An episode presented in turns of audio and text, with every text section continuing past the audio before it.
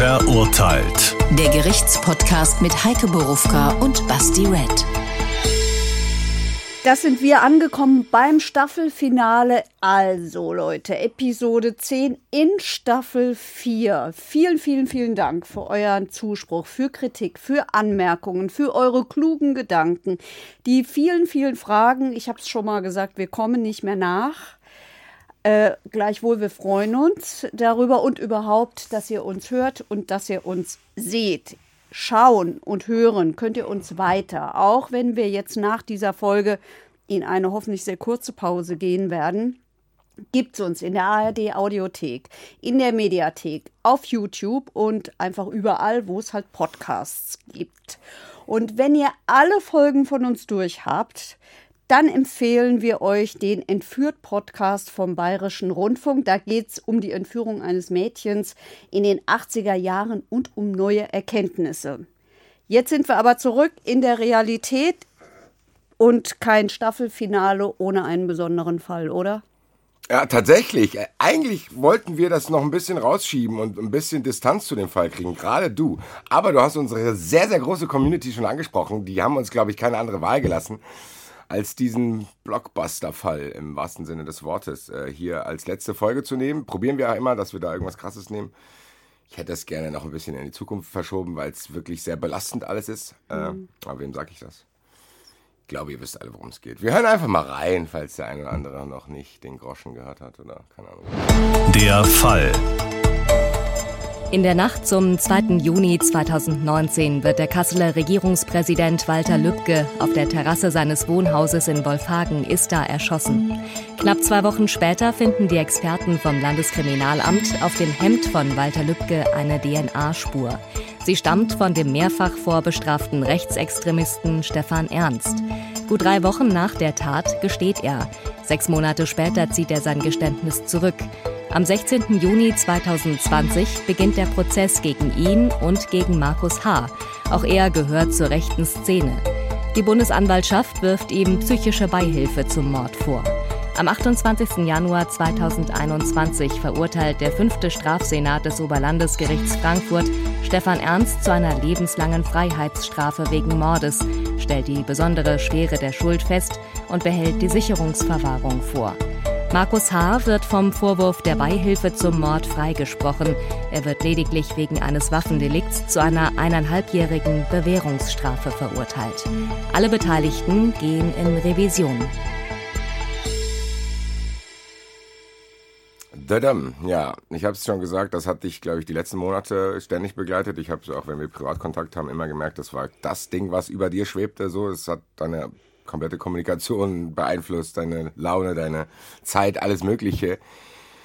Ich muss sagen, ich habe es auch einigermaßen intensiv verfolgt. Das heißt, ich gehe nicht ganz nackt hier in diese Geschichte rein wie sonst, aber wir probieren trotzdem mal dieses Ding in diesen Vorurteilsteil reinzupressen, was glaube ich gar nicht so einfach ist, weil wir hier sehr, sehr viele verschiedene Themen haben, wo man raus man glaube ich 20 Sendungen machen könnte. Aber Heike, du wirst es ahnen. Und ich sehe schon an deinen Zetteln, dass du auch aus Angst vor mir ja. Chronologie vorbereitet hast. Ich sehe hier zum Beispiel eine, äh, ich würde es aber trotzdem tatsächlich gerne machen. Zwei Chronologien aufzumachen. Erstmal nur die an dem Tag, an dem der Mord passiert ist. Wie kann ich mir das vorstellen? Der steht morgens auf, denkt, ah, heute ist ein guter Tag äh, und dann heute Abend werde ich das machen. Das kann ich schon gleich nicht beantworten, ähm, weil an diesem Tag meine Chronologie, die ich mir aufgeschrieben habe, und ich habe mir nur aufgeschrieben, das, was einigermaßen sicher ist oder so sicher ist, dass man ein Urteil darauf gründen kann. Und die beginnt um 19.30 Uhr. Um 19.30 Uhr steckt er seine Waffe, nämlich einen Revolver Rossi. Ich habe gelernt, die Jungs wollen immer wissen, wie die Waffen heißen. Mir ist es immer wurscht, weil ich mir da nichts drunter vorstellen kann, habe mit Puppen gespielt. Also er steckt diese Waffe in eine grüne Nylon-Umhängetasche und lässt sein Handy zu Hause und sagt sich selber. Ganz kurz, Handy zu Hause, äh, mutwillig?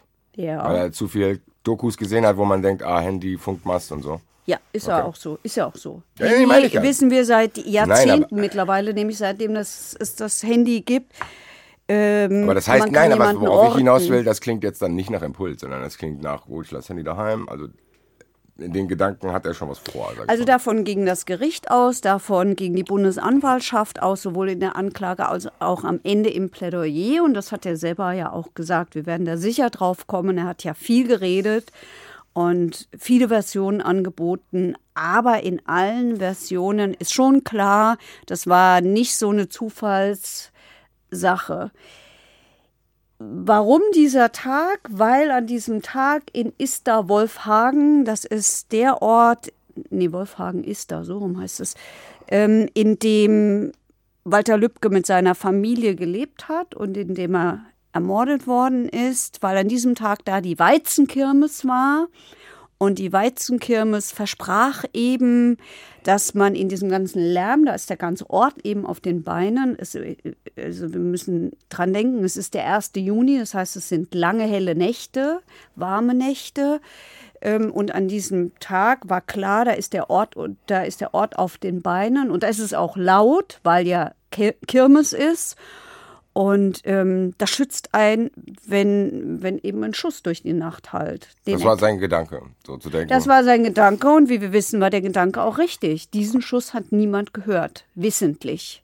Okay. Ge gehört sicherlich, aber nicht als Schuss erkannt. Jetzt frage ich mich trotzdem, der muss ja irgendwie vermuten, dass der Herr Lübken eben nicht auf dieser Kirmes ist. Der kann ja auch auf der Kirmes sein, die ihm da Schutz bieten soll, dass der dann auch zu Hause ist. Ja, dann hätte er, glaube ich, gewartet, bis er nach Hause kommt. Oder er wäre, wie er es wohl schon häufig getan hat, unverrichtete Dinge, aus seiner Sicht unverrichtete Dinge, ähm, wieder nach Hause gefahren. Das heißt, er war öfter schon an dem Haus und hat sich da ja. ein bisschen informiert. So. Ja, ja, die haben diesen Ort auch. Okay. Er hat diesen Ort ausgespäht. Die haben, habe ich jetzt gesagt, weil er in einer Version sagt, er und der Mitangeklagte Markus H. seien dort gewesen und ich. Kommen wir, also da kommen wir später zu. Ich habe schon gesagt, das wird kompliziert, weil wir bleiben jetzt erstmal in dieser Tattag-Chronologie. Das heißt, 1930 hast du gesagt, er packt die Waffe ein, lässt Henny zu Hause, fährt dahin. Und so. sagt sich, ich möchte, dass der Terror zu ihnen kommt. Das hat er in vielen Vernehmungen gesagt.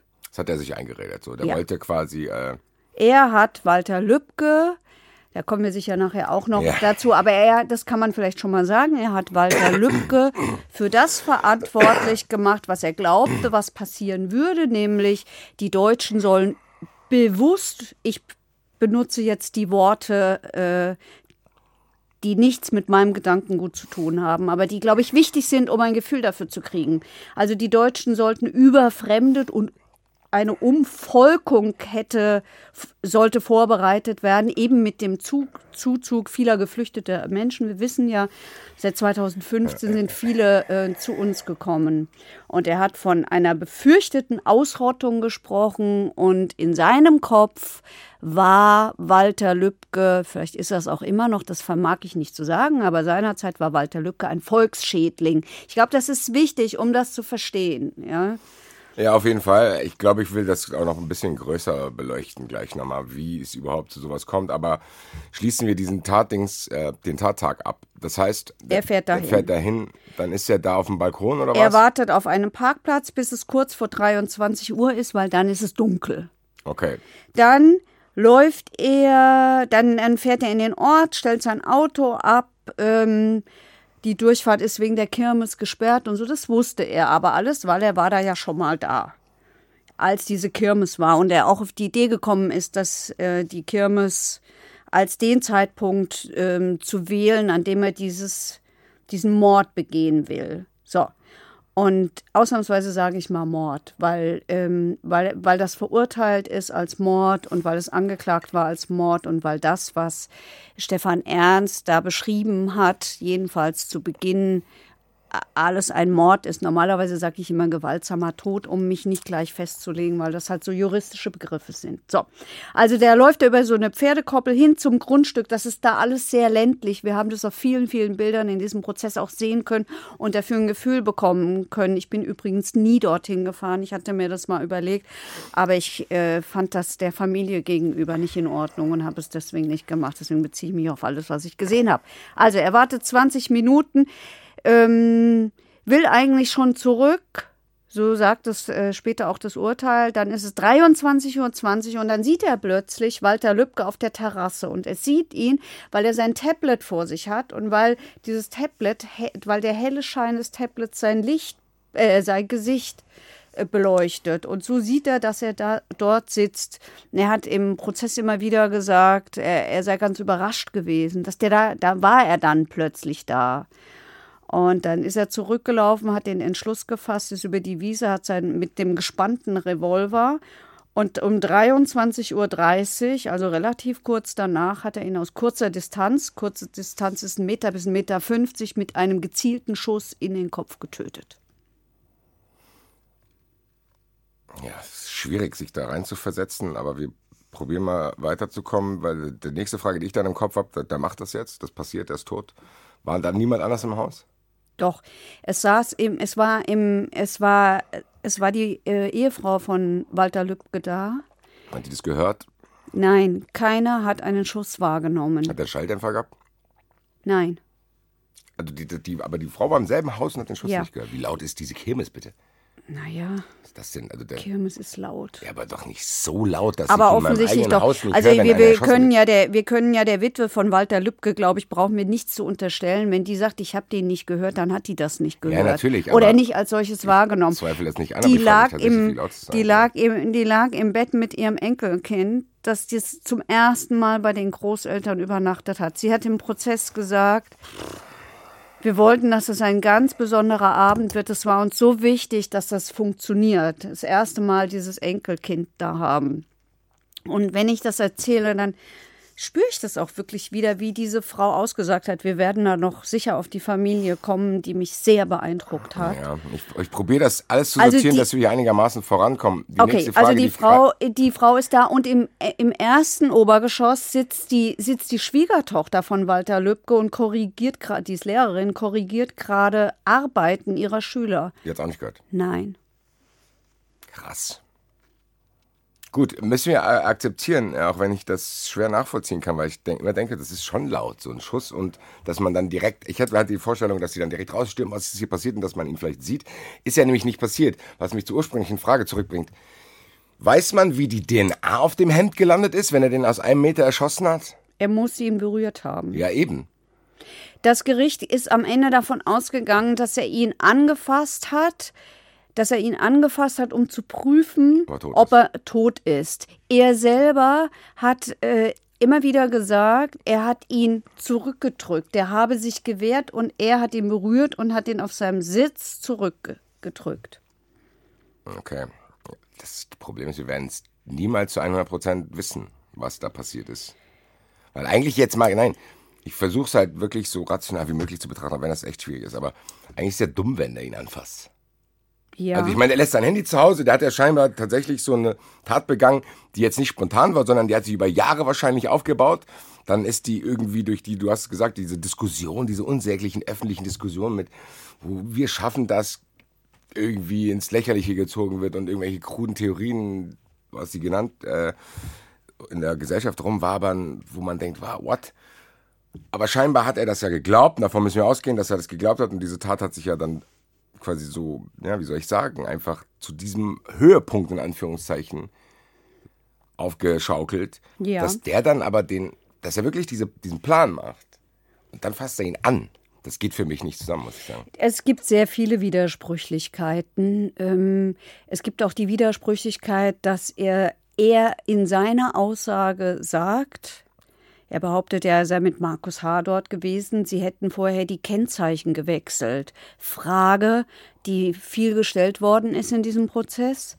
Warum trugen sie dann keine Handschuhe? Warum waren sie nicht maskiert?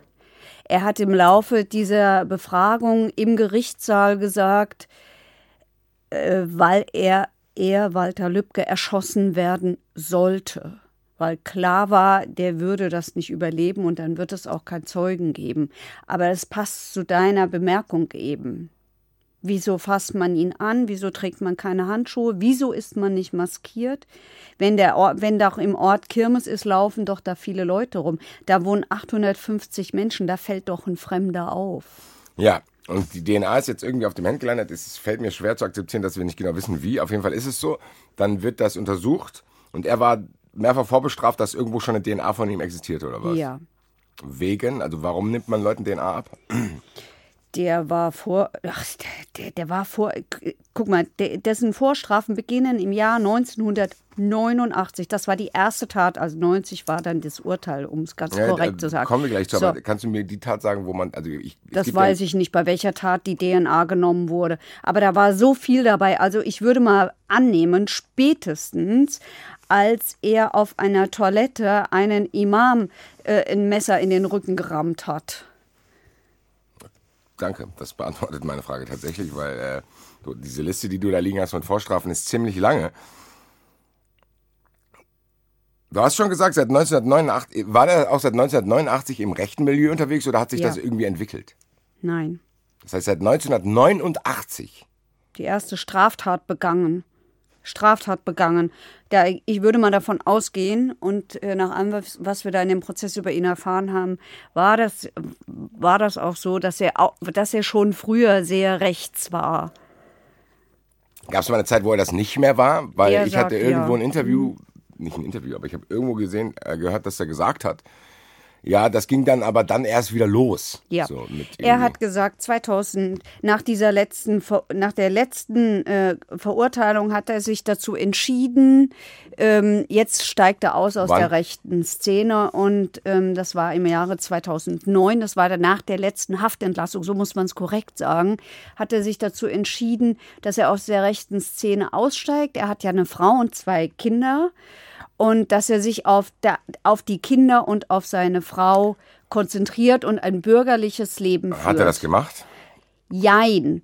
Also er, Ist zwischen 2009 und 2015 noch irgendwas, äh, irgendwas passiert? also er war zwischen 2009 und 2015 auf diversen Demonstrationen, unter anderem auf diesem schrecklichen sogenannten Schweigemarsch in Chemnitz, ähm, wo Also es stimmt das nicht, was er da sich vorgenommen hat. Also laut Urteil nein und ähm, man muss ja wirklich sagen, unglückseligerweise war es ausgerechnet die waren es die Szeneanwälte des Mitangeklagten Markus H., die in diesem Prozess rausgearbeitet haben, dass er auch noch sehr spät auf einer Sonnenwendfeier eines wirklich sehr bekannten Neonazis, ich meine in Thüringen war. Ja, also ähm, Ja, das alles stimmt so nicht, wie ich habe mich zurückgezogen. Er hat gesagt, ja, hm, ich war da nur und habe denen irgendwie einen Gefallen tun wollen und Ja, so. ganz im Ernst, mein- es ist so ein komplexer Fall, mit solchen Sachen können wir jetzt nicht aufhalten, was der da sich zurechtlegt.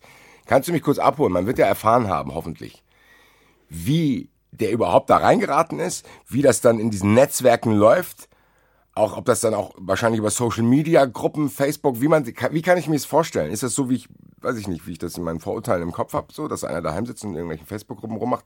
Kannst du mir eine ganz kurze Chronologie dieser Radikalisierung geben mit und ich glaube, das wissen auch alle, dieser Aussage auf dieser Versammlung, die Lübcke getätigt hat, die ihn dann tatsächlich dazu entschlossen hat, diesen Mord zu planen.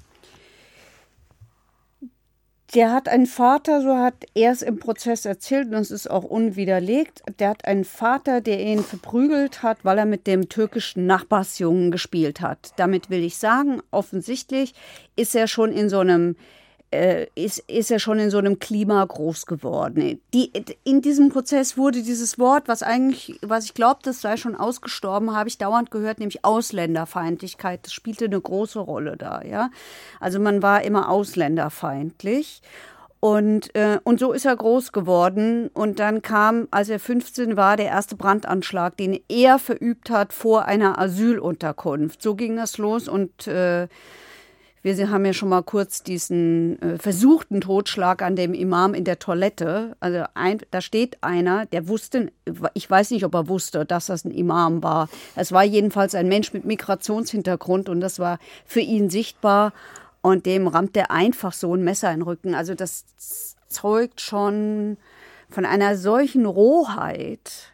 Ja, und von Aber so auch über einer. so eine Dauer. Das ist halt das, was Ja. mich ein bisschen wütend macht, weil ich dann eigentlich die naive Hoffnung habe, dass so jemand durch diese ganzen Dinge, die du gesagt hast, gar nicht mehr in der Lage ist, solche Taten durchzuführen. Waffen zu haben, dass mich eine keiner beobachtet, dass ich, der konnte dann trotzdem scheinbar einigermaßen schalten und walten, wie er wollte. Ja, für Das- den, für die, für Also das die ist schon ziemlich, viel- das kommt jetzt nicht aus dem Nichts. Nein, meiner- meinem es kommt nach. auch nicht aus dem Nichts. Und wenn man da sitzt, kann man schon verstehen, dass die dass der Anwalt äh, der Familie Lübcke in seinem Plädoyer gesagt hat, wo war hier eigentlich der Verfassungsschutz? Was ist hier eigentlich los gewesen? Wieso guckt denn da keiner genau hin? Ja, aber das denke ich Aber mir tatsächlich auch. Wenn jeder Larry, der sich, der sich früher einen Film runtergeladen hat, Post vom Anwalt kriegt, dieser Johnny da kann machen, was er will. Na, das und dann wundert er man nicht. sich auch, du liebe Zeit. Nee, das kann er nicht. Er ist ja immer wieder äh, verurteilt worden. Also er konnte nicht machen, was er will. Aber es ist schon so. Ähm, man ist offensichtlich davon ausgegangen, und Mann sage ich jetzt bewusst, obwohl das kein schönes Wort ist, aber so, ich sagen wir mal, im Allgemeinen die Sicherheitsbehörden sind schon davon ausgegangen, dass er abgekühlt ist, wie sich das nennt. Und das stimmte einfach nicht. Also mag ja sein, dass der ein bisschen ruhiger geworden war durch Ehefrau und Kinder, aber wirklich nur ein bisschen ruhiger geworden. Also was sich da zusammengebraut hat und was der da so beschrieben hat. Und ähm, du hast mich gefragt, wie kann man sich das vorstellen? Also er hat es so erzählt, dass er zu Hause immer wieder Videos geschaut hat, richtig manisch, wie, und ich habe keinen Grund daran zu zweifeln, dass das stimmt, Videos geschaut hat von islamistischen Anschlägen zum Beispiel, der spielte eine große Rolle, der in, in Nizza 2016 ähm, und wo er sich immer wieder diese Bilder angeschaut hat, dieser schreienden Opfer und so weiter und, und sich dann eben einen Schuldigen rausgesucht hat. Und der Schuldige war seit, war seit 2015 Walter Lübcke. Er hat erzählt, er ist auf diese Veranstaltung gegangen. Das war ja eine Informationsveranstaltung, eine Bürgerversammlung für die Menschen in Lohfelden in Nordhessen, wo Lübcke ihn erzählen wollte, was sie da geplant haben, nämlich eine Flüchtlingsunterkunft zu bauen. Und da hat es eben ein paar, muss man wirklich betonen, ein paar, es war ja nicht die Masse, ein paar rechte Störer gegeben, darunter die beiden Angeklagten, nämlich Markus H. und Stefan Ernst, die da rumgepöbelt haben. Sehr lautstark wie immer. Pöbler sind immer lauter als die anderen. Und äh, Walter Lübcke hat eben in dieser Rede und diese Rede ist vor Gericht gezeigt worden. Die dauerte eine Viertelstunde und keineswegs diese anderthalb Minuten oder wie viel das waren, die da im Netz rausgepickt worden, bewusst rausgepickt worden sind, um Stimmung zu machen, um Hetze, um für Hetze zu sorgen. Es hat ja auch funktioniert. Ja. Dieses Video hat er selber gemacht. Das Video hat Markus H. gemacht. Okay, zu dem wollte ich nämlich jetzt auch kommen. Wir haben ja gehört, dass äh, wir haben ja gehört, dass er dass man es nicht nachweisen konnte, dass er ihn irgendwie zu dieser Tat mitgetrieben hat. Aber was für eine Rolle hat er so gespielt? Also was weiß man definitiv, was dieser Markus für eine Rolle gespielt hat? Markus H. ist ganz offensichtlich, so hat ihn seine Ex-Freundin, die aber auch umstritten ist, weil die Frau auch vor Gericht gelogen hat. Dann, da wird es dann immer so schwierig, was kann man glauben und was nicht. Ja, deswegen würde ich Ja. das tatsächlich auch hier, weil es gibt ja die verschiedensten Versionen, das rauslassen. Deswegen meine Frage ist Na, aber wer- tatsächlich, dann kann ich nichts erzählen. Wenn ich alles man, man weiß über den gar rauslassen nicht, muss, was sicher ist. Naja, naja, also der Mann ist nicht vorbestraft. Okay, das ist ja schon mal eine Information. Das heißt, er hat diese Karriere, die wir von äh, dem Angeklagten gehört haben, hat er zum Beispiel nicht. Nein. Nein. Wie kam man dann überhaupt darauf, dass er das äh, angeblich hätte machen können, dass er ihn quasi weil, psychisch zu ähm, dieser Tat getrieben weil hat? Stefan Ernst ja drei Wochen nach der Tat von sich aus ausgesagt hat. Ohne einen Anwalt an seiner Seite. Und da hat er ihn erwähnt. Und da hatte er ihn erwähnt. Wobei, da hat er ihn relativ rausgelassen, wie er später gesagt hat, weil sein damaliger Verteidiger gesagt hat, auch so ein Szeneanwalt, weil der zu ihm gesagt hat, wenn du den rauslässt, dann kümmern wir uns um deine Familie finanziell und äh, dann, ne, so. Ja, So hat er das erzählt. Wir das ist jetzt auch wieder kompliziert. Die Frage ist was für ein. Verhältnis haben die beiden denn? Weil Die sind Kumpels. immer noch. Nein. weil eigentlich hat er nein, ihn ja verraten. Nein, nein. Stefan Ernst ist durch, also in der rechten Szene. Weil der den Typ verraten das hat. ist ein Verräter. So, das der, wollte ich jetzt wissen. Das heißt, das ist das aktuelle Standing, was der hat, weil der in seiner ersten alleinigen Aktion da mit, diesem, mit dieser Aussage diesen Namen zumindest erwähnt hat. Weil der, Und weil seine Freundin im Ermittlungsverfahren gesagt hat, der Stefan, also Ernst, der war der Macher und der Markus war der Denker. Also Mark und äh, die hat ihn beschrieben als einen, ich würde sagen, als einen Reichsbürger, als einen durch und durch misstrauischen Menschen.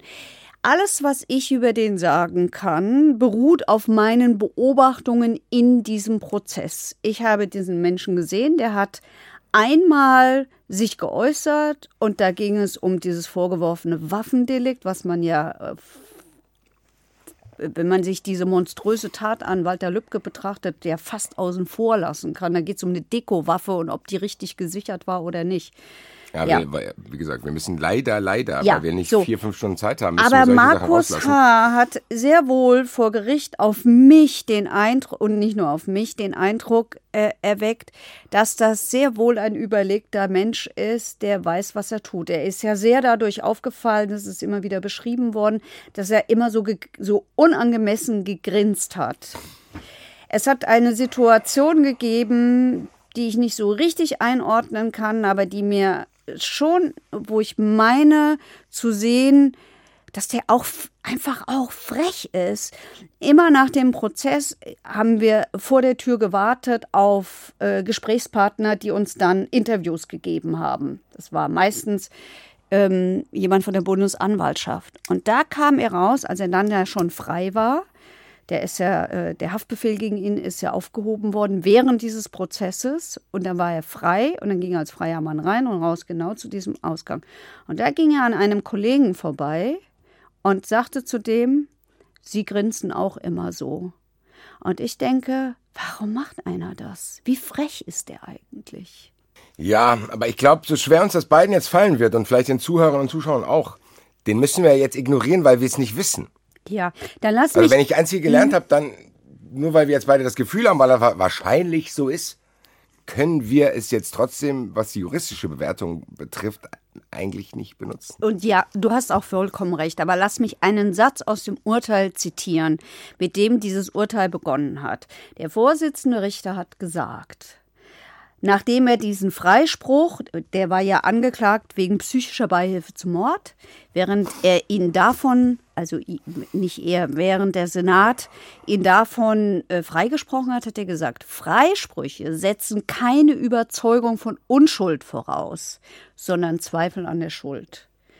Ja, es ist ja auch. Ja, sorry, zweifelsfreie. Überzeugung muss vorliegen und ja, Es richtig. Tut, tut mir leid, das in, ja eben, selbst in Ja. dem schrecklichen Kontext ist Ja, es leider richtig. ist auch so. Der hat um 22.36 Uhr an jenem Tag eine WhatsApp verschickt. Sein Handy war nicht am Tatort eingeloggt. Dort gab es kein WLAN und sein PC war eingeschaltet und um 22.03 Uhr hat, wurde ein YouTube-Video gestartet. Könntest theoretisch einen hingesetzt haben, aber Gut, äh, ja, wie gesagt, Ne? am Ende ist jetzt, so müssen wir hier leider, leider vorankommen, auch wenn mir tausend Ja. Fragen noch durch den Kopf schießen. Wir haben jetzt etabliert, der hat sich irgendwie radikalisiert. Wahrscheinlich sind wir da auch noch nicht genug in die Tiefe gegangen. Es tut uns leid, wir haben tatsächlich hier nur eine begrenzte Zeit. Der ist jetzt radikalisiert. Immer mal mehr, mal weniger, ist ja auch völlig egal, weil man kriegt ja auch nicht alles mit. Ich meine, die Sachen, die du mir erzählt hast, sind die Sachen, die man irgendwo gesehen hat. Gehen wir mal davon aus, dass der auf jeden Fall dieses Gedankengut in sich trägt, dass das durch dieses ab 2015 wieder stärker geworden ist. Dann hat er die sozialen Medien wahrscheinlich dazu bekommen, die immer mehr eine Rolle spielen, glaube ich, auch in diesen Sachen, dass du dich dadurch sehr, sehr schnell in irgendwelchen Echokammern verlieren kannst. Das heißt, ich, gehe davon aus, der Typ Na, sitzt dort der- und glaubt das. Der, ja, der glaubt das auch. Der glaubt das auch. Und darauf ist ja letztlich dann auch sein, das Plädoyer seines Verteidigers hinausgelaufen, in, der, in dem der sagt, der glaubt, ich, Stefan Ernst, Muss man mu- machen. muss für die Deutschen Genau. und damit für die Allgemeinheit etwas tun. Das denkt er. Und ich muss mich bewaffnen, das sagt mir ja mein Kumpel auch immer, so hat er es ja erzählt. Ich muss mich bewaffnen, was er auch getan hat. Der hatte sieben Schusswaffen und 1700 Schuss Munition, die bei ihm gefunden worden sind. Wo Also, kommt man da dran? Hat er einen Schein gehabt oder was? Also wie, wie kann das sein? also die, die Waffe, die, er, die dann die Tatwaffe war, die hat er auf den Waffenschein seines hiermit angeklagten Ex-Kumpels, muss man ja sagen, es sind ja keine mehr, eintragen lassen. Ansonsten war er auch im Schießverein und er hat aber eher hier so Bogenschießen gemacht. Aber auch da muss man sagen, in der Anklage ist die Rede davon, dass die zusammen Schießübungen im Wald gemacht haben, dass es das Konterfei von, von Angela Merkel gab, auf die dass sie geschossen haben. Es gibt keinen Beweis dafür, dass sie das gemeinsam getan haben. aber- Das Gericht hat sich wirklich Mühe gegeben, hat den Wald absuchen lassen und nichts Ja, ja, gefunden. Ich glaube trotzdem, dass man eine Idee dafür kriegt, weil ich bin jetzt hin und her gerissen zwischen, ich versuche das so nüchtern betrachtet, wenn man es nicht nachweisen kann. Aber trotzdem jetzt mal unter uns beiden. Das wird schon alles vielleicht nicht genau so, aber trotzdem wird es so gewesen sein, dass die sich da innerhalb, und wahrscheinlich nicht nur die beiden, sondern auch ganz andere. Ja, natürlich. Das sind ja keine zwei Leute, die das irgendwie inselmäßig machen, sondern Nein. der ist da in einem Netzwerk, weiß ich nicht, geraten, wo er wirklich denkt, dass den Frust, den er, vielleicht weiß ich nicht, woher der bei ihm kommt. Da muss ja irgendein Impuls da sein, zu denken, ich muss mir jetzt jemanden suchen, der schuld daran ist, dass es mir nicht gut geht. Scheint ja so zu sein. Und dass er sagt, ich muss jetzt hier was machen. Der wirkt ja auf mich eher wie so ein Würstchen ja. der dann diese Gruppe braucht und dann diese gemeinsame Aufgabe in Anführungszeichen, so, wir müssen unser Land beschützen und das dann auf diese Dinger. Ja, naja, guck mal, das Fußt. kumuliert sich ja. Die gehen ständig zusammen auf irgendwelche Demonstrationen. Wir sind in der Zeit von Pegida und all Ja. diesem Kram. Sie sind dauernd bei AfD-Veranstaltungen. Diese ganzen Rechten gehen ständig zur AfD. So viel zum Thema AfD und Rechte. Sie sind alle dort. Das ist auch ja? keine Neuigkeit. Ja, aber ähm, ja, Sorry, nee, also das weiß ich nicht. okay. Und dann muss man Gut. sagen, und dann wird diese Tat geplant und das ist Dann ist keine sie auch durchgeführt spontane. worden, so. Und dann wird der geschnappt durch diese DNA-Nummer. Ja. Ich muss jetzt, wir müssen, leider, es tut mir leid, wir müssen vorankommen. Der wird jetzt geschnappt. Was, dann hat er erstmal gar nichts gesagt, oder was? Ja, ganz kurz aber nur. Was hat er gesagt? Ja, nee, äh, ga- ganz kurz hat er nichts gesagt. Ja, drei Wochen oder was waren das? Drei Wochen nach der Tat. Aber der ist ja erst zwei Wochen später festgenommen innerhalb worden. einer Woche. Okay, ah, okay, innerhalb okay. einer Woche hat er geredet. Ah, okay, okay. Ja, gut, dann habe ich es äh, falsch. Innerhalb einer Woche hat er geredet. Und zum ersten Mal habe ich erlebt, dass so eine Aussage auf Video aufgenommen worden ist. Und man muss sagen, das hat mich sehr beeindruckt. Das ist schon ein ganz großer Unterschied, ob ein Gericht oder ob Richter innen dir vorlesen, was jemand irgendwo gesagt hat, oder ob du das auf Video siehst, ob du den Menschen da siehst. Woran, wovon hängt das eigentlich ab? Das habe ich mich auch gefragt. Das weil ist dieses, neu. Ja, wollte ich nämlich sagen. Das wirkte nämlich tatsächlich ein bisschen amerikanisch. Und dann gab es ja tatsächlich auch irgendjemand, der das sogar veröffentlicht hatte, während der Prozess noch lief, kann es sein? Hm. Und da habe ich mich gefragt, okay, krass. Eigentlich habe ich gedacht, dass das so ein amerikanisches Ding ist. Da sieht man das vorher schon, die Videos, dann wird darüber diskutiert, was hat der Staatsanwalt an, dann wird darüber Nein, man diskutiert. hat es nicht vorher gesehen. Also da legen die Kollegen auch zu Recht Wert drauf. Sie haben das veröffentlicht, nachdem es im Prozess eingeführt worden war. Aber da lief der Prozess trotzdem noch. ja. So, das meinte ich damit. Ich fand's Das ist auch trotzdem was Neues. Nee, was ich, ich will es gar nicht bewerten. Ich schon. Ich habe gar keine Kapazitäten gerade dafür, das zu bewerten. Aber ich will es mal anmerken, dass das auf jeden Fall ist das neu im Wann. Seit wann gibt's das? Also das ist tatsächlich klang nach Netflix-Doku. Neu. So, das ist jetzt neu. Das haben die, die, hat jetzt Also plötzlich die deutsche Justiz gemerkt, dass man auch Dinge Weißt du, kann. nee, weißt du, dass ich bin da so ein bisschen ambivalent. Ich verstehe, dass man das verwendet, aber wenn einer hergeht und sagt, ich ziehe mein Geständnis zurück, dann finde ich eigentlich darf man auch gar nichts mehr verwenden. Also wenn wir diesen Rechtsbegriff so hochhängen, wie wir ihn hängen, na, ich, ich habe diese Wir müssen es, glaube ich, trennen. Wir verlieren uns sonst. Wen sprichst du gerade an? Die Medien oder das Nein, Gericht? das Gericht. Das heißt, du willst. Die Medien, das Geht es dir jetzt darum, dass ein Video gezeigt wurde oder dass dieses Video danach gezeigt wurde, obwohl das Geständnis zurückgezogen Nein, wurde? nein, es geht mir darum.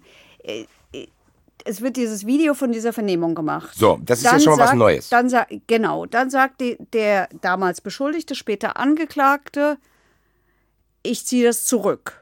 Gut, Dann und dann beginnt der Prozess. genau. Da kündigt er was Neues an, aber noch ist es ja nicht da.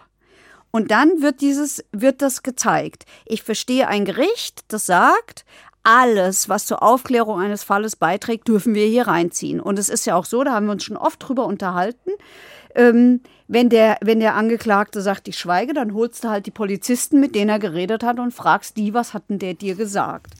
Das finde ich, da habe ich ein ungutes Gefühl. Ja, aber da dabei. sind wir wieder bei einer anderen Grundsatzfrage. Das hat ja. Ja. mit dem Fall gar nichts zu tun, sondern ob man das dann überhaupt Ja. jemals irgendwo oder Ja. ob man so tun muss, das hätte nie stattgefunden. Ja, sind wir. Sind wir. Wir müssen die Frage ja nicht beantworten, weil sie ist ja beantwortet. Man darf es ja verwenden. So ist es ja auch geschehen. So ist es ja auch geschehen. Nach dem vielen Anwaltsgeplänkel, an das sich viele noch vielleicht erinnern und diesem ganzen holprigen Beginn dieses Prozesses. Das wäre meine nächste. Wir müssen ja, wie gesagt, wir müssen weiterfahren. Das eigentlich krasse Ding war ja dann tatsächlich auch dieses Medienecho, was man mitgekriegt hat.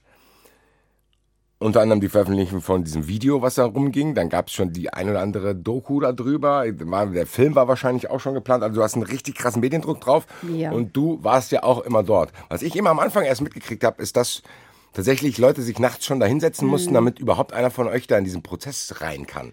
Ja, wir haben Corona und wir haben einen Prozess, in den äh, schon naturgemäß mehr Leute rein wollen, als Plätze da sind. Es ist, ähm, der Prozess fand statt im größten Gerichtssaal, den es äh, in Frankfurt gibt. Aber wegen Corona gab es nur 18 Plätze für Journalisten oder 19 Plätze für 19 Plätze für Journalisten und glaube 18 für die Zuschauer. Ähm, und es gab natürlich viel mehr Journalisten. Also ist das Gericht hergegangen und hat Medienraum eingerichtet. Problem am Medienraum war, hast nur hören können, weil es darf, es, es, es, es, es dürfen keine Filmaufnahmen in einem Prozess gemacht werden. Also konntest du nur hören, was da passiert und nicht sehen. Ich, für mich ist das unvorstellbar, in einen Prozess zu gehen und mir die Menschen da nicht anzugucken. Wie sind die, wie reagieren die? Also hören alleine würde mir nie reichen weshalb ich ein großes Interesse daran hatte, einen Platz zu ergattern. Und ja, ich hatte Menschen, die für mich angestanden sind, die ganze Nacht, damit ich nicht die ganze Nacht anstehen muss und dann den ganzen Tag noch in, im Prozess sitze, um hinterher darüber zu berichten. Verständlicherweise. Und ich habe es ja ähm, äh, in der Einleitung schon gesagt, das war tatsächlich für dich auch eine harte Zeit, weil das dein Leben bestimmt hat, dieser Prozess. Wie hat es denn angefangen? Du hast gesagt holprig. Was war holprig? Naja, holprig war, dass natürlich ähm, es hat Befangenheitsanträge gegeben. Der Vorsitzende Richter hat äh, die Angeklagten belehrt, wie er es immer tut. Ich habe den schon so oft erlebt, das macht er immer. Der sagt denen immer, hören Sie nicht auf Ihre Verteidiger, sondern hören Sie auf mich. Wenn es was zu gestehen gibt, gestehen Sie. Zu Ernst hat er gesagt, das ist vielleicht Ihre letzte Chance. Ja, so. Darüber kann man in der Tat streiten. Man kann sagen, also mein Lieber, das ist nicht mehr Fürsorgepflicht, sondern du beeinflusst die hier und äh, das geht nicht. Und deswegen hat es dann Befangenheitsanträge gegen ihn gegeben. Zum ersten Mal übrigens in der langen Karriere dieses Richters, der, wie gesagt, diesen Satz schon sehr oft zu sehr vielen Angeklagten gesagt hat. Okay, das ist, ist das aber trotzdem, würdest du das unter übliche Spielereien abhaken? Mm, ja. Welchen Zweck verfolgt ja. das? Naja, ich will Revisionsgründe schaffen. So, das meinte ich. Also das sind trotzdem, das ist ja jetzt nicht fallspezifisch, sondern das gibt es ja öfters. Ja. Selbst ich schon. Ja, ja, das gibt's, eh, das gibt, ja, das gibt's. Erinner dich, als wir das allererste Mal versucht haben, in den Eben, es ja Prozess genau zu Gleiche. gehen, da ich ging ja gar nicht los. Kontrolle, bla bla an. Ja, alles klar, ciao. So, also, ja, genau. So, gut. und dann gab's aber, und das ist nicht üblich, dann gab's halt diese Auseinandersetzungen nach ein paar Prozesstagen zwischen den, den Verteidigern. Und das war schon krass. Also wir haben den einen Verteidiger, der mh, die Öffentlichkeit liebt, aber ein ein großes Problem hat äh, mit dem, was solche Menschen, glaube ich, gerne Systemmedien nennen. Ich weiß nicht, ob er es persönlich tut, aber ich zähle, ich zähle zu diesen Systemmedien, weil ich ja öffentlich-rechtlicher Rundfunk bin. So, also der, was macht der? Der macht einen YouTube-Kanal, was ich der auch. Verteidiger von, von ihm. Ja, der macht einen YouTube-Kanal. Verteidiger, äh, ne Es gab zwei. Es gab einen ganz vernünftigen und eben diesen. Und warum sind die so zusammen? Also wer bestimmt wen? Weil wenn du sagst, dass die sich untereinander schon nicht grün waren, warum? Nee, die waren, nicht, die waren sich nicht grün. Ja, aber wie kann es sein? naja. Also wenn ich jetzt ein Verteidigungsteam zusammenstelle, dann achte ich doch darauf, dass die zusammenspielen. Ja, das, äh, äh, also ich, ich, ich kann dir den, diesen Stefan Ernst nicht so richtig erklären. Aber der hat die beide ausgesucht. Äh, äh, ja. Dann hat er also nicht er hat gedacht- hat er jedenfalls nicht nicht gedacht, Nein er- gesagt. Der hat ja nicht gedacht, hier, es wäre geiler, wenn ihr beide auf einer Linie fahrt, oder? Vielleicht hat er Ihnen das gesagt, keine Ahnung. Ich war da nie dabei. Äh, wir, aber wenn es wir hat jedenfalls nicht funktioniert. Haben wir, wenn wir, weil meine, ja toll, das splittet meine Frage wieder auf. Haben wir, wenn wir zwei unterschiedliche Verteidiger haben, auch zwei verschiedene Strategien? In diesem Fall war es so. Welche Strategie? Die, die Strategie äh, des Verteidigers, der dann rausflog aus dem Verfahren, war, so hat es Stefan Ernst gesagt, der Verteidiger hat sich natürlich nicht in die Karten gucken lassen, wie und warum er eine Strategie gewählt hat. Der hat gesagt, wir bezichtigen jetzt Markus H. der Tat, damit der endlich aus der Reserve gelockt wird und dann haben wir Aussage gegen Aussage. Das war von dem, äh, Das war von dem rausgeflogen. Der ist rausgeflogen, bevor wir ihn auch hier rausschmeißen. Hören wir uns mal an, wie er so seine Rolle sieht in dieser ganzen Geschichte. Kann ein Verteidiger zu unbequem für die Justiz sein? Das ist die Frage, die ich mir heute tatsächlich stellen muss. Ähm, es stehen in diesem Prozess einige Fragen im Raum. Im Ermittlungsverfahren gibt es einige offene Punkte, die viele beschäftigen, die auch die Medien beschäftigt haben. Mein Verständnis vom Job des Verteidigers ist es, genau diese Fragen zu stellen, weil ein Angeklagter nun nur einmal diese Chance hat, in einem Verfahren dieser Art und dieses Umfangs um seine Unschuld zu kämpfen und auch das Recht hat, dass auch entlastende Tatsachen eingeführt werden. Wenn das unbequem ist, ist das und unangenehm ist, ist das natürlich nachvollziehbar, aber so verstehe ich den Job eines guten Verteidigers, egal ob es ein Pflichtmandat ist oder nicht. Und wenn die Justiz im Zusammenhang mit meinem Co-Verteidiger vielleicht gar abgesprochen äh, meint, man wolle das hier anders drehen, vielleicht auch die psychische Erkrankung meines Mandanten ausnutzen und ihn da vielleicht beeinflussen, finde ich das extrem unschön. Das ändert aber nichts an meinem Bild des Verteidigers. Unsere Aufgabe ist es, alles zu tun, alle Fragen zu stellen und seien sie noch so unangenehm und nicht dem Gericht zu gefallen. Das ist nicht unser Job. Also, er meint damit einen Antrag, den er gestellt hat, ohne ihn mit äh, Stefan Ernst und dem Mitverteidiger abzusprechen. Und in diesem Antrag hätte, mit diesem Antrag hätte offensichtlich Walter Lübcke diskreditiert werden sollen. Also man wollte ihm irgendwelche krummen Geschäfte nachsagen. Oder was, irgendwas mit Solarenergie? Oder? Ja, genau. Okay. Da wollte man ihm irgendwelche krummen Geschäfte nachsagen. Dann hat der Vorsitzende Richter im Prozess, der war einigermaßen konsterniert über diesen Antrag, die anderen auch und haben gedacht, äh, was macht der da gerade? Ähm, dann hat er den, den Angeklagten gefragt, also Stefan Ernst gefragt, äh, wussten Sie von dem Antrag? Und dann hat er gesagt, nein. Und daraufhin kam dann der Antrag, ihn zu entpflichten. Das ist relativ ungewöhnlich. Wir erinnern uns an Beate Zschäpe, die wollte ja auch dann irgendwann ihre drei ursprünglichen Verteidiger entpflichten. Da hat es überhaupt nicht funktioniert. Das hat das Gericht nicht mitgemacht und am Ende hatte sie fünf Verteidiger neben sich sitzen. Hier hat es das Gericht mitgemacht. Deswegen unterstellt er ja äh, seinem Mitverteidiger, dass, äh, dass die das abgesprochen hätten und ihn, weil er doch so unbequem ist, ihn nur loswerden wollten. Das ist der Mann mit dem YouTube-Kanal. Ich habe mir das angeguckt, was der da so erzählt. Er liebt das Wort Rechtsstaat und Rechtsstaatlichkeit und es wird einem manchmal ein bisschen übel, äh, wie inflationär häufig er das verwendet. Und ich stelle mir die Frage, ob der eigentlich weiß, wovon er da redet. Komisch, weil ich muss sagen, ich nur, ich kenne ihn ja nicht. Ich habe ihn jetzt zum ersten Mal gehört. Haben diese YouTube-Videos auch nicht angeschaut. Das, was er da sagt, ah, macht für mich eigentlich Sinn. Richtig, richtig. Es ist die Aufgabe eigentlich der Strafverfolgungsbehörden, also in dem Fall Bundesanwaltschaft, sonst Staatsanwaltschaft, ähm, Entlastendes und Belastendes zu finden über jemanden. Ähm, da hat er recht. Aber äh, diese Anträge, die schienen mir auch unklug zu sein. Und selbst wenn man sie stellt, muss man sie schon mit seinem Mandanten besprechen. Also man kann nicht einfach hergehen und sagen, so, jetzt mache ich das mal so. Oder, oder zumindest mit dem Mitverteidiger. Also so, das, wir haben ja gesehen, was bei rauskommt. Ich glaube, ich würde gerne Lossi Boss hier anrufen und mal fragen, wie das eigentlich ist. Weil ich diese, diese Rolle des Verteidigers in so, in so Fällen finde ich eigentlich immer sehr, sehr interessant. Was da? Heike Berufka, Basti Red, verurteilt. Folge 10, Staffelfinale von Staffel 4.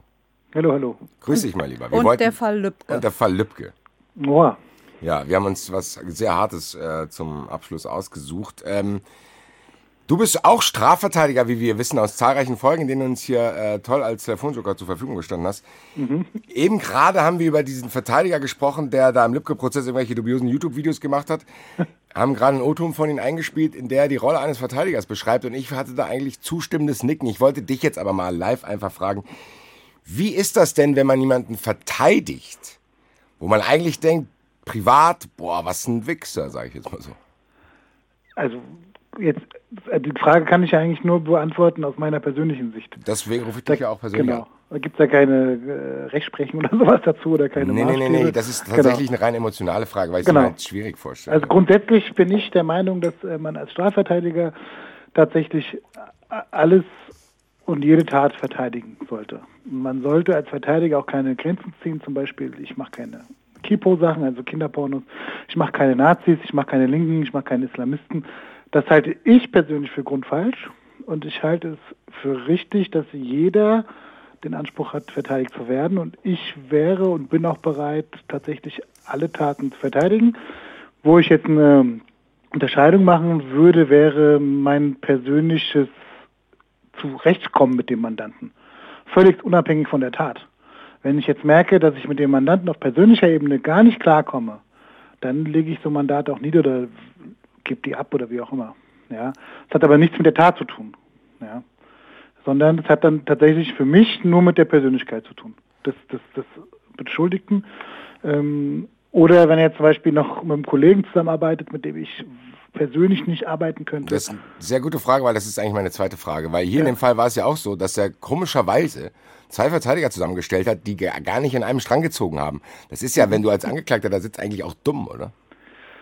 Ähm, ja, also jetzt konkret auf den Lübcke Ich meine, wir beide kennen es aus dem Fußball. Wenn ich eine Mannschaft genau. zusammenstelle, dann stelle ich ja. doch nicht zwei Leute in wichtige Positionen, die sich gar nicht verstehen. Genau, also ich zu konkrete Lübcke möchte ich eigentlich jetzt nichts sagen, weil ja, ähm, äh, sage ich mal aus Gründen, weil ich den nee, einen der Verteidiger sehr gut kenne. Kann darum geht es nicht. Darum genau. nicht. Es geht darum, ähm, wenn du jetzt als Verteidiger gerufen wirst, dann kommst du in den Raum, dann sitzt ein anderer Typ und denkst, ach nee. Genau, es muss schon richtig passen zwischen den Verteidigern. Das ist für mich auch ähm, eine, eine, eine, also das ist für mich die Regel. Wenn die Verteidiger gegeneinander arbeiten oder unterschiedliche Strategien verfolgen, dann kann das nur nachteilig für den Angeklagten sein. Warum er jetzt hier bewusst äh, den einen Verteidiger noch dazu hinzugezogen hat, das, darüber möchte ich nicht spekulieren. Also warum er das gemacht hat. So. Okay, aber glaube, für dich der Kollege, der zunächst im, im Spiel war, der ja, hat sich jetzt ja selber auch ein bisschen, sag ich mal, disqualifiziert, der, der erste Verteidiger mit den Videos. Okay, aber du, jetzt um das abzuschließen, du persönlich würdest dann sagen, ja, nee, so hat es keinen Sinn. Ich persönlich äh, würde, würde gucken, ob ich so ein Mandat annehme, wenn die Verteidiger, wenn das Verteidigerteam mit mir zusammenspielen kann. Definitiv. Okay. Und wenn das nicht der Fall ist, dann würde ich das Mandat nicht annehmen oder ihm sagen, dem, dem, dem Mandanten, tauscht dann den anderen Verteidiger aus. Okidok, mein Lieber. Äh, vielen, vielen Dank. Wir werden uns im Zuschauerraum nochmal melden. Alles klar. Alright, mein Lieber. Sehr gut. Wunderbar. Bis später. Jo, ciao, ciao. Gut, wir schmeißen den einen Verteidiger jetzt auch raus. Einer ist noch da. Was war denn? Nee, ein anderer kommt dazu. Noch, kommt noch ein anderer dazu. Aber den lassen wir jetzt auch mal aus. Den lassen wir weg. Was war denn grob zusammengefasst die Strategie der Verteidigung? Was wollten die, worauf wollten die hinaus? Wie wollten die ihn da rauskriegen? Ja, das haben wir gehört in dem wirklich sehr überraschenden Plädoyer. Sie wollten nämlich auf Totschlag hinaus. Sie haben gesagt, keine Mordmerkmale erfüllt. Also Stefan Ernst hat diese Tat ja zugegeben und durch dies, das wirklich, wirklich sehr, sehr gute, immer wieder Nachfragen, vor allen Dingen des Vorsitzenden Richters, hat er am Ende ja auch im Gerichtssaal gesagt, ja, wir hatten von Anfang an vor, Walter Lübcke zu erschießen. Das, war, das betone ich deshalb so, weil es für die Familie Lübcke sehr wichtig war. Ähm, die ja sehr beeindruckend in diesem Prozess war. Und Frau Braun-Lübcke hat Stefan Ernst ja immer ganz persönlich angesprochen. Sehr ungewöhnlich, habe ich so in dieser Form auch noch nie erlebt. Ein äh, Angehöriger eines Opfers, sie ganz persönlich dem Angeklagten in die Augen guckt und ihn pers ihm persönlich Fragen stellt, ihm erklärt, warum es so wichtig ist, diese Antworten für sich zu erfahren und am Ende dann auch Antworten bekommt, mit denen sie, ja, zufrieden ist ein ganz unpassendes Wort, aber die ihr wohl geholfen haben. So, was war die Frage? Habe ich jetzt auch vergessen, weil ich mir dieses vorstelle. Das ist ja unglaublich ja. dramatisch. Ja, das, das, war auch dramatisch. Ach so, worauf nee, wollten die hinaus? Ja, jetzt weiß wollten wieder. mit ihm, worauf wollten die hinaus? Also sie wollten auf Totschlag hinaus, weil sie gesagt haben, es ist, sind ja zwei Mordmerkmale angeklagt gewesen. Einmal Heimtücke. Walter Lübcke war arg und wehrlos.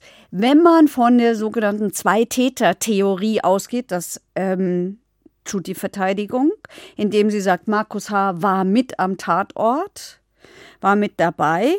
Und ähm, nach, de, nach der Aussage von Stefan Ernst hat Walter Lübcke, auch das war für die Familie ganz wichtig, wie waren die letzten Sekunden im Leben dieses Mannes, er hat Markus H. angeschaut, während er ihn erschossen hat, also während Stefan Ernst ihn erschossen hat.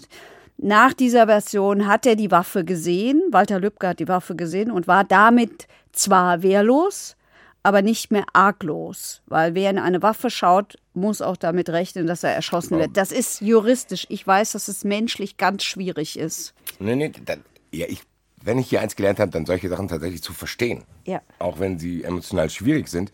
Aber ich verstehe zum Beispiel aktuell nicht, warum hier überhaupt diskutiert wird, weil die niederen Beweggründe sind ja schon von vornherein. Nein, da sagt, da sagt die Verteidigung, die sind auch weg, weil im Gesetz stehe, die müssten egoistisch sein. Und wenn jemand, da haben wir vorhin drüber geredet, meint, er tut das für die Allgemeinheit und damit für die Deutschen, dann ist es aus seiner Sicht nicht egoistisch.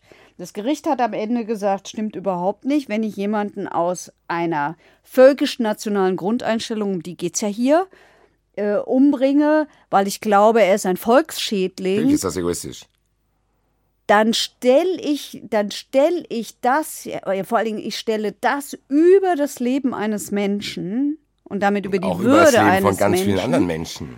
So Und- zu denken, was ist los mit dir? So, Und also, das sind niedere Beweggründe. So hat das Gericht am Ende argumentiert. Ich traue mich fast gar nicht zu fragen, weil das noch ein Nebenaspekt ist. Aber im Nachklapp zu diesem Fall gab es auch immer wieder Diskussionen, dass irgendein Richter sich entschuldigt hat, dass man diesen irgendeinen anderen Fall nicht aufklären konnte. Was war denn das eigentlich? Ich weiß nicht, was du Dass meinst. irgendwie, dass, mal, dass, dass der, der Angeklagte früher schon mal jemanden umgebracht hat, aber man. Ach, ach so. Ja, mit angeklagt war ein Mordversuch an einem jungen irakischen Flüch so, Geflüchteten. das war auch in demselben Prozess. Das war im weil das ist ja selben ein bisschen Prozess. untergegangen. muss Das ist sagen. total Was ja untergegangen. eigentlich schon krass ist. Es ist total untergegangen. Also der ist am 6. Januar 2016 hat ihm jemand auf der Straße abends mit dem Messer attackiert. Einfach so. Einfach Er so. läuft rum und dann einfach so. Ja. Okay. So. Und ähm, das war der 6. Januar. Damals ist schon, das war, eine, es war, es war ein, der, der wohnte übrigens in der Flüchtlingsunterkunft Lohfelden, um die es in dieser, in dieser Bürgerversammlung ging. Ähm, und wollte sich abends, wie er sagt, noch Zigaretten holen und ist deswegen noch mal rausgegangen. Und auch da ist Stefan Ernst in Verdacht geraten, weil die Polizei äh, schon geguckt hat, ah, hm, hm, welcher Rechte ist hier in der Nähe und das ist die, auf seinem direkten Weg zur Arbeit. Und er selber hat das Datum 6. Januar genannt, hat gesagt, in dieser Nacht wäre er nur unterwegs gewesen, weil er wäre so sauer gewesen nach den Ereignissen von Köln, in der Silvesternacht Köln, dass er Wahlplakate von Grünen und der SPD kaputtgetreten hat. Nun standen aber da gar keine Wahlplakate, die wurden nämlich erst später aufgestellt. Hat hat alles in diesem Prozess eine Rolle gespielt. Kamen dann die Leute von den Parteien, haben das erzählt. So.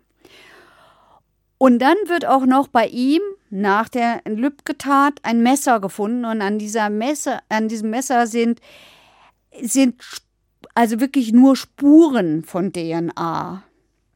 Und diese Spuren von DNA hätten von dem irakischen Geflüchteten oder von einem seiner Familie kommen können. Ist ganz schön viel. Aber dann wird bei ihm auf dem Computer, bei Stefan Ernst auf dem Computer, eine Quittung gefunden eines Messers. Und es könnte dieses Messer gewesen sein, denn sonst ist kein Messer bei ihm gefunden worden.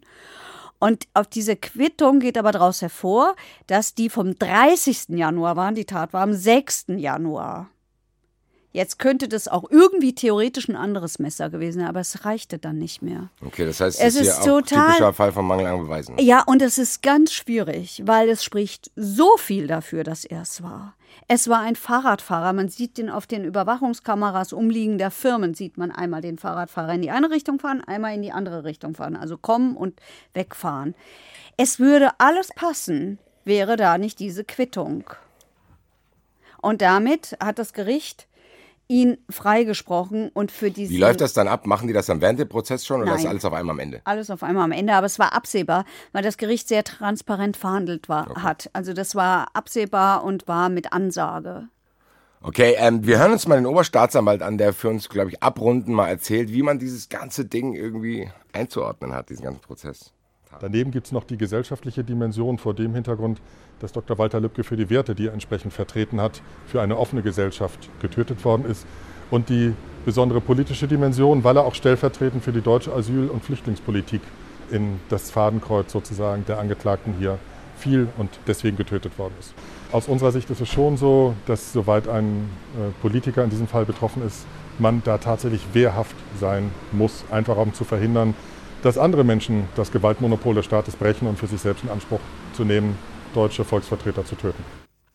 Ja, wir haben ihn gehört, der ordnet das, finde ich, ganz gut ein, dass wir auch wissen, was, das ist schon eine krasse Geschichte. So, also das ist Ja. auch, das hat auch wirklich sehr, sehr viel Wichtigkeit, auch symbolisch. So, wenn die Medien betrachten das, es wird sehr, sehr viel darüber diskutiert. Das spielt ja mit Sicherheit eine Rolle. Aber wir sind ja hier in der Sendung auch ganz großer Fan immer von diesen Gutachten. Wurde der begutachtet? Könnte man vielleicht nicht auch sagen können, der Typ, wenn er solche Sachen glaubt, dass der irgendwie nicht ganz in der Spur ist? Also er ist begutachtet worden, der Gutachter war viel da. Er ist sogar über sein Gutachten hinaus noch im Prozess geblieben, weil dieser Prozess ja so extrem dynamisch war und ständig irgendwas passiert ist. Und hat dann aber sein Gutachten wiederholt und dieses Gutachten, das war vernichtend. Also schlechter kann es nicht sein. Heißt, Heißt, der ist, also ja, bei, ja, bei dem stimmt alles. Also der ist bei geistiger Gesundheit. Und ähm, da, da gibt es keinen Grund, irgendwie, irgendwie da etwas milder sich den anzuschauen. Und vor allen Dingen hat er gesagt, diese völkisch-nationale Grundeinstellung ist so tief in diesem Mann verwurzelt, die geht nicht so leicht weg. Vielleicht noch eins dazu. Stefan Ernst hat gleich zu Prozessbeginn das Gericht darum gebeten, ähm, ob er nicht in das Aussteigen, in das hessische Aussteigerprogramm Icarus heißt das, ob er da nicht rein kann. Und das Gericht hat sich auch darum bemüht und es hat auch schon erste Gespräche gegeben im, im Gefängnis. Aber du rollst die Augen, der Gutachter hat auch die Augen gerollt, der hat gesagt, äh, nee, so schnell geht das nicht. Wenn das so in einem drin ist, dann ist er das, was man einen Hangtäter nennt, nach derzeitigem Stand. Und Hangtäter heißt, von dem sind weitere solcher schwerer Straftaten, und zwar rechts, rechtsmotivierte Straftaten, zu erwarten. ja, so wurde ja auch das Urteil begründet. Wir haben jetzt gehört, lebenslang, besondere Schwere der Schuld und Sicherungsverwahrung. Vorbehalten, wichtig. Weil, Vorbehalten deshalb. Du brauchst, um die Sicherungsverwahrung anzuordnen, zwei Taten, an denen du sie festmachst. Anlasstaten heißt das. Zwei. Und die dürfen nicht länger als zehn Jahre her sein. Deshalb können all die vorherigen Verurteilungen, zum Beispiel dieser Angriff auf den Imam, der käme ja in Frage, oder auch der. Brandanschlag auf, ne, auf die Asylunterkunft, das käme, und genau, es ist zu lange her. Und dadurch, dass der Mordversuch auf den Geflüchteten Nicht weggefallen ist, war die zweite Tat weg. Jetzt hat das Gericht Folgendes gemacht. Es hat gesagt, wir ähm, ordnen eine vorbehaltene Sicherungsverwahrung an. Das heißt, die kann später noch angeordnet werden. Eigentlich kann man hergehen und kann sagen, wenn jemand äh, zu lebenslanger Haft verurteilt wird, wir hatten das in anderen Fällen auch schon, brauche ich gar keine Sicherungsverwahrung, weil lebenslang ist lebenslang. ja, da, ja Aber- das sagst du jetzt, weil wir uns hier da ausführlich mit beschäftigen, aber es ist ja wahrscheinlich für die Symbolik trotzdem was, weil es gibt ja, dann gibt es ja Diskussionen auch. D'accord. Ah, Ist nicht nur für die Symbolik ist es wichtig. Ich glaube, es ist nach außen ein wichtiges Signal, ähm, das gesendet wird. Aber es ist auch für eine mögliche Revision wichtig, weil wenn, de, wenn, wenn Stefan Ernst mit seiner Revision Erfolg hat und zum Beispiel die Bundesanwaltschaft nicht oder so, dann gibt es ein Verschlechterungsverbot. Äh. Jemand darf sich nicht verschlechtern. Wenn du, ja, du kannst ja, ja, dann nicht mehr in einem zweiten Prozess hergehen und kannst sagen, so jetzt Das aber heißt, es ist einfach wie eine Option. genau. Das ist im Endeffekt habe ich einfach nur so ein. Und das hat der Vorsitzende ihm auch gesagt. Ich meine, wir dürfen nicht vergessen, es ist doch schon auch unsere Idee, dass die Menschen sich bessern und dass sie und Ist die Idee hier auch noch da? ja, theoretisch ja. Theoretisch ja. Und wenn er im Gefängnis, deswegen hat man ja erst den Vollzug im Gefängnis, da kann er jetzt beweisen, wie er es meint. Und du kannst dich noch erinnern an diesen einen Gutachter, das hatten wir, äh, das hatten, der mich so beeindruckt hat, der gesagt hat, Reue ist kein Prognosekriterium für eine gute Sozialprognose. Was ich brauche, ist die Anerkennen, das Anerkennen von Schuld. Darum So. geht's. Das leitet mich zu einer Frage, die ich mir bis heute stelle, beziehungsweise wahrscheinlich als auch beobachten werde in den nächsten Jahren. Welche Rolle spielt dieser Typ? Wir haben schon gehört, er wollte in so ein Exit-Programm. Gleichzeitig sagt der Gutachter, dass es sehr verfestigt ist bei ihm. Was für ein Typ ist das jetzt innerhalb dieser rechten Szene? Ist das hier so ein Anders Breivik-mäßiger Held? Nein. Der das auch noch Nein. irgendwie, es gibt ja Leute, die machen dann im, im während der Gerichtsverhandlung noch irgendwelche Zeichen und Nein. provozieren immer weiter. Was ist der jetzt? Wie, würde, wie sieht er sich selber? Ist er, sieht er ein, dass das dumm war? Sieht er ein, dass er ein Versager war, der irgendein anderes Ventil gebraucht hat? Oder will der irgendwie das, weiß ich, also was, wer ist er jetzt aktuell? Er sagt das, dass er das so sieht. Was der sieht er gut, so? Der, ja, der, er sagt das, dass er, da- dass, da- dass er auf dem falschen Weg war und dass er jetzt und so. Der Gutachter hat ihm nicht geglaubt und der Gutachter ist sogar so weit gegangen. Und in diesem ersten Video sieht man am Ende ungefähr fünf Minuten nach vier Stunden Vernehmung, wo die Polizisten zu ihm sagen, ob er noch was sagen will. Und dann sagt er, ja, ich, ich, ich will mich entschuldigen. Und dann sagt er, niemand, es kann nicht sein, dass jemand getötet wird für die Worte, die er sagt. Also es würde ich ja 100% unterschreiben. Für die Worte, die er sagt und entschuldigt sich.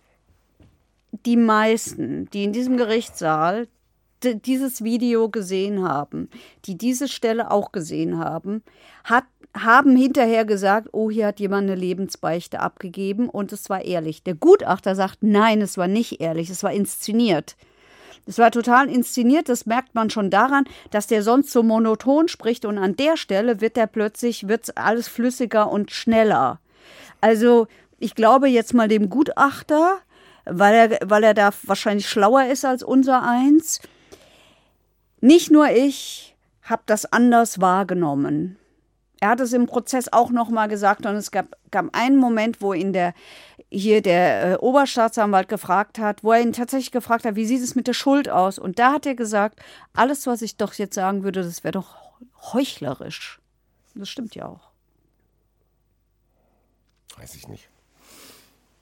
Ich weiß auch gar nicht, ob es theoretisch möglich ist, dass du in- innerhalb dieser kurzen Zeit, wenn sich über 30 Jahre was aufbaut, dann, dann bringst du jemanden um und dann denkst du danach, ach blöd, das war doch blöd, sorry, sorry. Aber gibt also, es nicht so Momente, nee, es gibt Momente, wo du aufwachst? Frag's jetzt bitte. Ganze Event hat sich so lange aufgebaut, dass so ein Bullshit gemacht.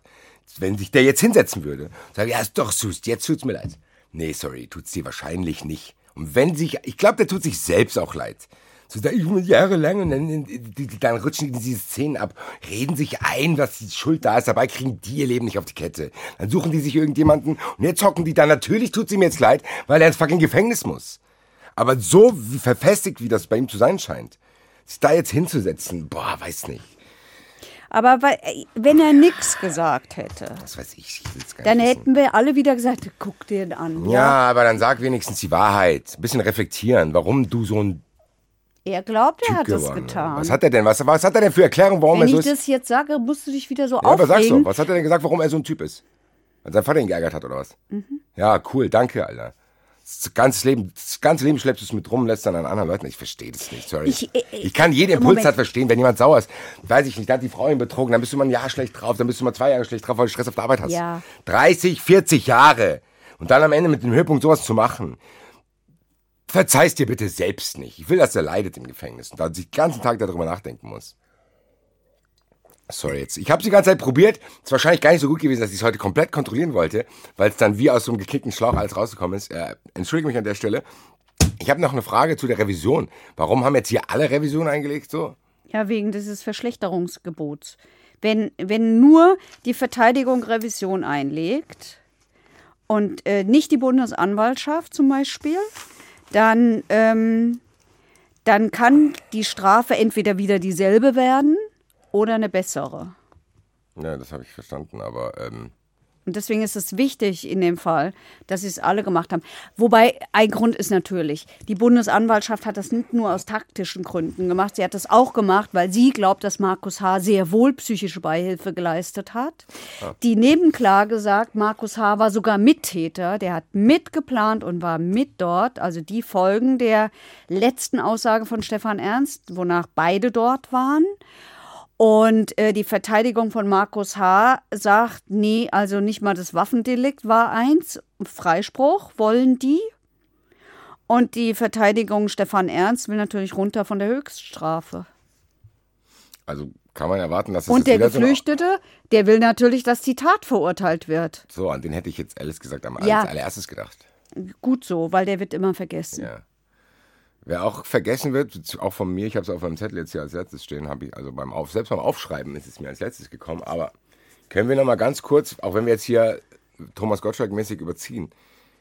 Ganz kurz beleuchten, wie es den Familien geht. Wie geht es der Familie von Herrn Lübcke? Wie geht's, wie geht's denen? Die, das ist ja, weiß nicht, du hast gesagt, die haben für sich probiert, Antworten zu finden und dass sie sehr couragiert ihnen auch Fragen gestellt, aber wie, wie, wie, wie, wie ist die Situation? So, also ich kann mir das, das will sich ja keiner Die Frau äh, Braun-Lübcke hat gesagt, nichts ist mehr so, wie es mal war. Und natürlich, alle Lebenspläne sind dahin, klar.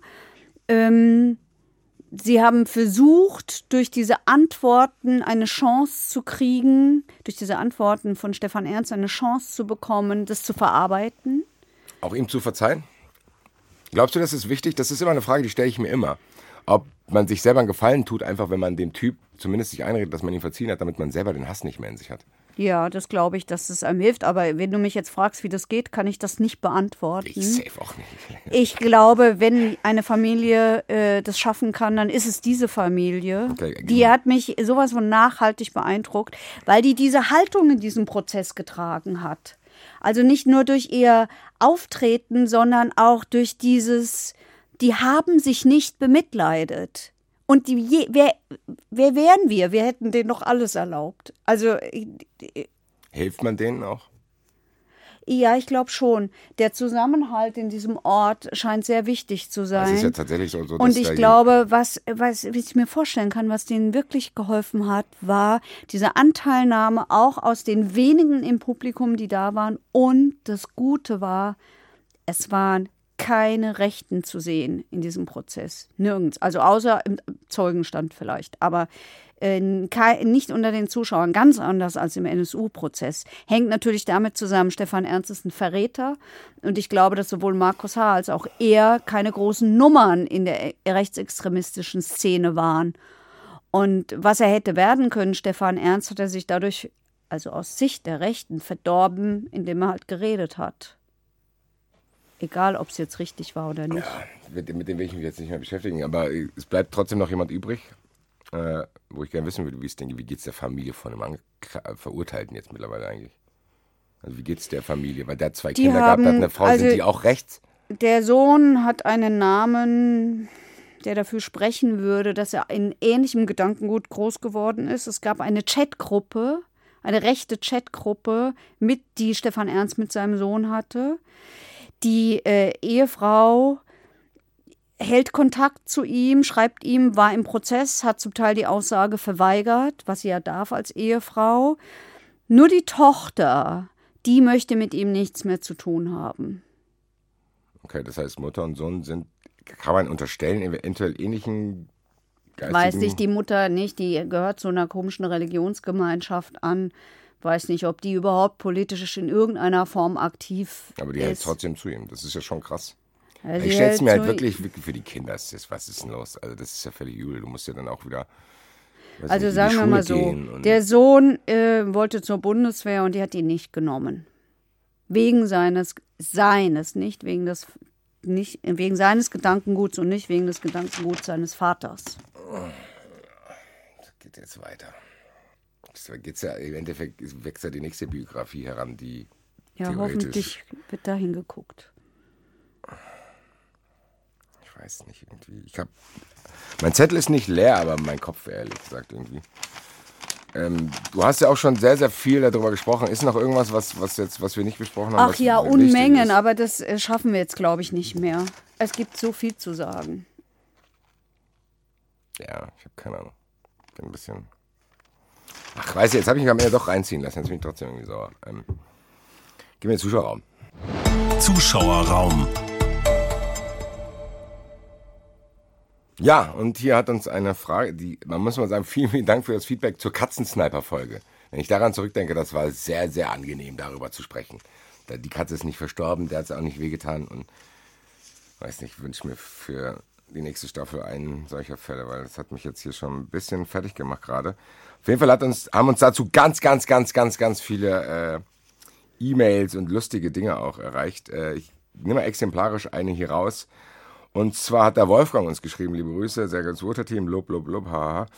Auf jeden Fall, es hieß, dass der Angeklagte, wenn er verurteilt wird, das Gutachten bezahlen muss. Wenn es die Staatsanwaltschaft einen Auftrag gegeben hat. Nun im Fall des Vergehens gegen das Tierschutzgesetz hat der Angeklagte aber noch Recht bekommen und er wurde nur wegen Sachbeschädigung verurteilt. Das ist ja eigentlich eine sehr, sehr gute Frage. Weil eigentlich, klar, er ist verurteilt worden, aber eigentlich nicht für die Sache, für die das Gutachten gemacht wurde. Wie verhält es sich jetzt hier? Das ist mir zu kompliziert, weshalb ich diese Frage weitergeschickt habe an unseren Joker. Das darf ich dir gleich nochmal lesen. Lossen, hallo? Heike Bo ah, Basti Red und ich, ich, ich weiß auch nicht, wie man sich benimmt. Also Basti Red und Heike hier. Hallo. Hallo. Du weißt ja schon, welche Frage wir dir stellen. Ich habe schon verraten, ich habe sie Genau. an dich weitergeleitet. Sie Genau. ist mir zu kompliziert. Die Gutachterfrage aus dem Katzensniper. Ja, genau. Diesmal habt ihr sie mir geschickt. Ähm, ja, da ist, muss ja ein Teilfreispruch ergangen sein. Ja. Ähm, in dem Verfahren, denke ich mal. Und ähm, wenn ein Teilfreispruch ergeht, dann fallen die Kosten, die diesen Teil des Prozesses betreffen, dem Staat zur, La zu, zur Last. Also fällt dem Staat zur Last. Okay, Ähm, das heißt, das heißt, dann, dann muss das Gutachten nicht zahlen. das heißt, das Gutachten Bezug nimmt auf diesen Tierschutzverstoß, muss er nicht bezahlen. Aber das andere schon. wenn dann, ähm, also wurde aus diesem Gutachten eine Sachbeschädigung festgestellt oder gab es da dazu nochmal ein gesondertes Gutachten? Das ist jetzt die Frage, weil eigentlich hat dieses eine Gutachten ja überhaupt erst festgestellt, ob es das oder das ist. Mhm. Also dann müsste ich jetzt im Allgemeinen formulieren und weil ich das jetzt da nicht weiß, was da konkret entschieden wurde, ähm, ergeht ein Teilfreispruch, dann fallen alle Kosten des Verfahrens, die mit diesem Teil des Verfahrens zusammenhängen, dem Staat zur Last. Okay, das heißt, So. wird das einfach aufgeteilt. Okay. Genau, wenn er jetzt äh, da ein Gutachten sich ergeben hat, dass das keine, kein Tierschutzverstoß äh, Verstoß ist, dann ähm, müssten dieser Teil natürlich dem Staat zu Lasten fallen. Genau, das habe ich verstanden. genau. Macht auch Sinn. Ja, so ist das auch. Gut, bisschen was leichteres zum Abschluss hier. Äh, Genau. Vielen Dank mal lieber. Wunderbar. Vielen Dank Alles für klar. deine Hilfe in dieser Staffel. Ja, wunderbar war's mit euch. Danke euch. Okay. Bis Ebenso. Bald, bis hoffentlich bald, bald, bald. Jetzt hast du mir hier was zugeworfen. Was ist das jetzt? Noch, ach, noch was aus dem Zuschauerraum. Noch was aus dem Zuschauerraum, ein besonderer Zuschauer. Lustigerweise tatsächlich hat er, wahrscheinlich war er traurig, dass wir ihn nicht in der Sendung angerufen haben, aber hat der Drescher sich gemeldet tatsächlich. Und wenn einer einen VIP-Zugang zum Zuschauerraum hat, dann er. Habe gerade euren Podcast, aber nur die zweite Hälfte gesehen. Dazu zwei Anmerkungen. Wenn die Frau als, also es geht hier um Mutterärztin angeklagt, da ging es darum, dass eine Frau nicht erkannt hat, dass ihr Sohn offensichtlich an Diabetes leidet und ob, äh, leidet, leidet, leidet und ob das irgendwie was unterlassene Hilfeleistung ist oder fahrlässige Tötung oder was war das? Nicht Tötung, aber wie, wie Gef äh, fahrlässige fahrlässige Körperverletzung. Körperverletzung, ganz genau. So, dazu zwei Anmerkungen. Ich bin sehr, sehr gespannt. Wahrscheinlich korrigiert er mich. Wenn die Frau als schuldunfähig angesehen wird, wird sie freigesprochen. Eine Unterbringung wird meines Erachtens aus zwei Gründen nicht möglich sein. Einmal dürfte, wenn nur eine Fahrlässigkeitstat in Betracht kommt, die Verhältnismäßigkeit fehlen. Das heißt, es ist dann zu wenig wahrscheinlich so, um zu sagen, hier, äh, du bist eine Gefahr. Zum anderen fehlt sicher die für eine Unterbringung erforderliche Fremdgefahr. Das heißt, weil es ihr Sohn war und die jetzt nicht noch mehr Kinder hat. Habe ich das richtig verstanden? Ja, die gefährdet ja jetzt niemanden mehr. Das ist quasi schon passiert, was passiert Ja, ist. So. und die Kinder sind ja ihr weggenommen worden. Ja, das macht auch. Ja, aber. Heißt, meine Kapazitäten sind voll. Ich weiß nicht, ob dich die Frage. Das heißt aber doch, ist sie für sich selber nicht eine Gefahr? Also das war doch aber auch das Thema in diesem Prozess. Jetzt, wir wollen jetzt nicht noch eine Folge starten, aber das war doch auch das Thema, dass sie eigentlich keine Gefahr mehr ist. Trotzdem muss man ahnden, was passiert ist. Okay, akzeptiere ich es jetzt einfach mal so. Und den zweiten Teil über das Opferentschädigungsgesetz nehmen wir mit in die neue Staffel der Drescher. Vielen, vielen Dank auch an Sie nochmal für äh, die Hilfe, an den Lossi, aber auch an euch da draußen. Heike hat es im Eingang zu dieser Folge schon gesagt. Das ist schon sehr, sehr krass, so wie sich dieser kleine Familienpodcast hier entwickelt hat. Ich konnte sehr, sehr viel von dir lernen, Heike. Heike hat sehr, sehr viel äh, Input mir gegeben und euch auch. Und die Reaktionen sind zu 99 Prozent sehr, sehr, sehr positiv. Dafür bedanken wir uns tatsächlich, äh, dass ihr auch immer mehr werdet auf den verschiedensten Kanälen. Mir macht es weiterhin Spaß. Ich hoffe sehr, dass wir äh, den Drive in Staffel 5 machen. Äh, und gucken wir mal. Äh, vielen Dank auch an dich, Heike, äh, dass du mich ausgewählt hast, das hier zu machen. Ich habe sehr, sehr viel gelernt, auch wenn das nicht immer den Eindruck macht. Nein, das stimmt nicht. Also, Basti ist klug und dabei bleibe ich. So. Und äh, auch wenn sich. Nein, nein, wir lassen das jetzt. Hier, wenn ihr noch was wissen wollt über äh, den Mordfall Walter Lübcke, dann hätte ich noch zwei Empfehlungen. Eine Ja, ein bisschen in eine eigener Sache. Ich gebe es zu. Wenn, ihr könnt bei YouTube schauen. unter Ist das Urteil gerecht? Der Mordfall Walter Lübcke. Da gibt es ein Dialogformat, wo nochmal andere Fragen gestellt werden, äh, wo sich zwei Gerichtsreporter unterhalten. Eine davon bin ich. Oder ich kann euch wirklich sehr, sehr empfehlen, den Blog auf hessenschau.de, den Blog zum Mordfall Walter Lübcke. Der ist ausgesprochen gut geschrieben von einem Kollegen, der immer da war, so wie ich. Das war's für die Staffel. Ja, liebe Grüße an den Kollegen auch. Fand es auch sehr, sehr cool. Äh, ist auf jeden Fall notwendig, dass ihr das macht, weil wir konnten safe in trotz überzogener Länge heute nicht alles unterbringen. Hoffe, ihr verzeiht uns das. Das waren alles meine ersten Gedanken und am Ende habe ich die Emotionen nicht zurückhalten können, meine lieben Freunde. Gabt euch wohl. Dabei, dabei. Hause Mause. Verurteilt. Der Gerichtspodcast mit Heike Borufka und Basti Red. Eine Produktion des Hessischen Rundfunks.